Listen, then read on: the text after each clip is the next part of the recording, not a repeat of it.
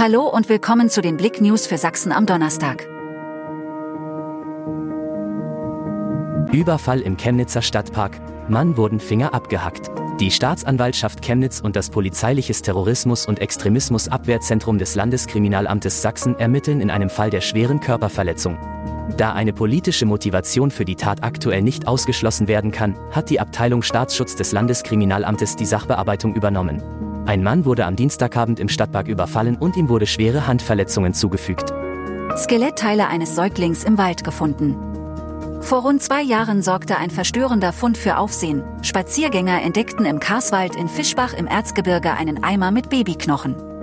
Trotz intensiver Ermittlungen der Kriminalpolizei blieb der Fall bis heute ungelöst. Jetzt gibt es jedoch frische Entwicklungen in diesem mysteriösen Geschehen. Die ganze Geschichte auf blick.de Tödlicher Verkehrsunfall auf der B6 bei Leipzig. Ermittlung wegen fahrlässiger Tötung. Auf der B6 bei Leipzig hat es am Mittwochmorgen einen tödlichen Verkehrsunfall gegeben. Um 5.30 Uhr ereignete sich der Unfall zwischen einem 57-jährigen Motorradfahrer und einem 59-jährigen Pkw-Fahrer.